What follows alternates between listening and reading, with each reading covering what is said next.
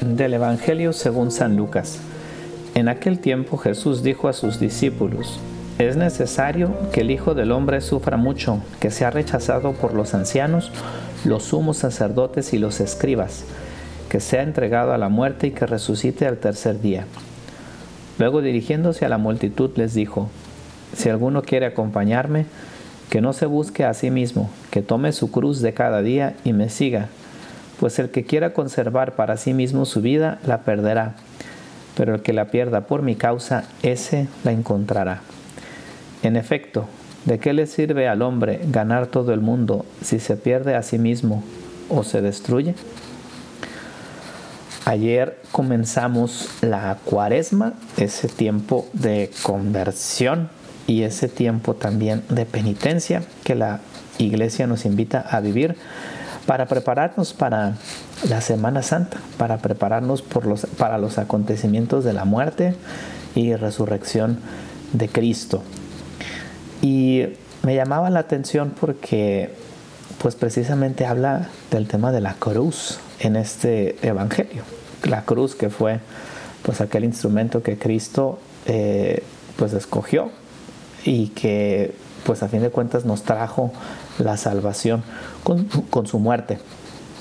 En, en, una iglesia en Roma que se llama Santa Cruz en Jerusalén hay algunas reliquias precisamente de la pasión de Cristo. Está pues el letrero, está algún clavo, alguna parte de la cruz y es impresionante pues el ir y contemplarlas y, y esas reliquias pues obviamente para cualquier católico, para cualquier cristiano son sumamente representativas porque pues son aquellos instrumentos que Cristo usó o que fueron el instrumento por el cual pues Cristo sufrió todo lo que sufrió y de alguna forma son como testigos históricos de, la salvación que Cristo nos viene a traer. Y, y pues la gente va y las visita porque son sumamente representativos. Pues de alguna forma también la cruz que cada uno de nosotros lleva en la vida es representativa. Y hago, hago un énfasis en esto porque me ponía a pensar, bueno, cuando Cristo vivió su Via Crucis, su camino de la cruz, pues seguramente se encontró con mucha indiferencia. Había gente ahí que estaba este, simplemente observando por curiosidad y que quizá esa muerte de Cristo realmente no significaba nada para ellos más que un reo más que moría. Es más, los mismos soldados ahí al pie de la cruz pues estaban jugando dados como dando a entender, aquí venimos nada más a esperar que estas personas se mueran. Y, qué triste que ante un acontecimiento tan grande pues pueda haber indiferencia. Claro, nosotros lo vemos desde otra perspectiva, pero a fin de cuentas no es tan distante o no es tan diferente de nuestro mundo real. Eh, porque también podemos ser indiferentes a la cruz, también la podemos dejar de lado. Y curiosamente Cristo en este Evangelio como que nos dice, ¿sabes que La cruz va a ser el instrumento, el medio para que tú me puedas acompañar y para que me puedas ayudar en esta tarea de redención de la humanidad.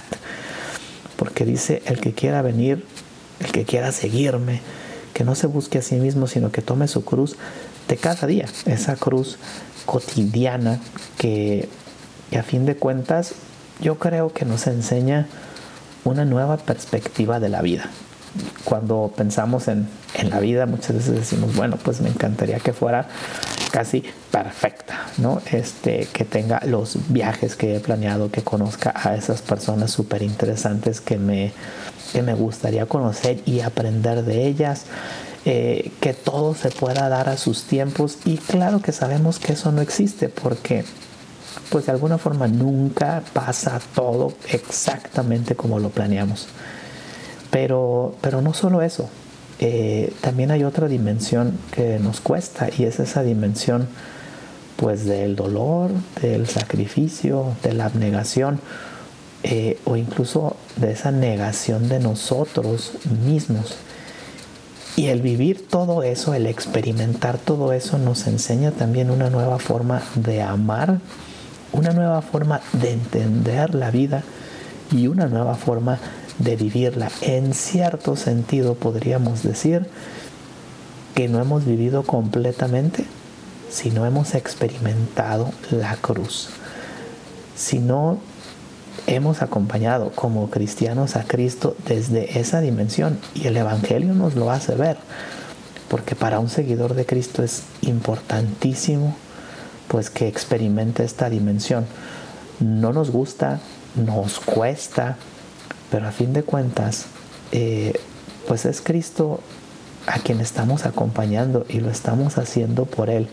Y así nuestra vida también se, se convierte pues en una de esas reliquias como la que mencionábamos al inicio. Es decir, son nuestra forma, nuestro modo de decirle a Dios que lo amamos, que no está solo en este mundo y que estamos dispuestos a transformarnos para parecernos más a Él y que Él puede seguir contando con nosotros precisamente porque somos capaces de compartir esa cruz con Él.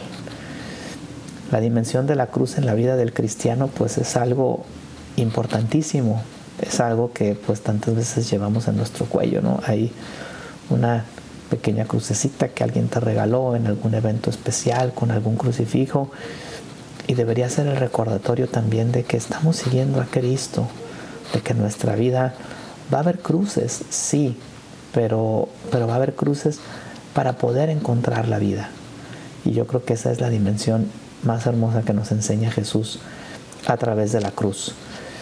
Que verdaderamente esta cuaresma, esos pequeños sacrificios que ya te has propuesto, ese no comer algo que te gusta, ese ratito de oración extra que estás haciendo eh, o ese esfuerzo en tu vida espiritual, eh, no sé, cada uno de nosotros seguramente tendrá ya hecho un propósito para este tiempo, pues que ese pequeño signo sea una reliquia, un recordatorio de que pues estamos acompañando a Cristo en su cruz, de que queremos encontrar la vida verdadera y que lo veamos así, con esa dimensión de eternidad. Que Dios les bendiga. Soy el Padre Evanibaldo Díaz y les invito a compartir este podcast que haría Jesús.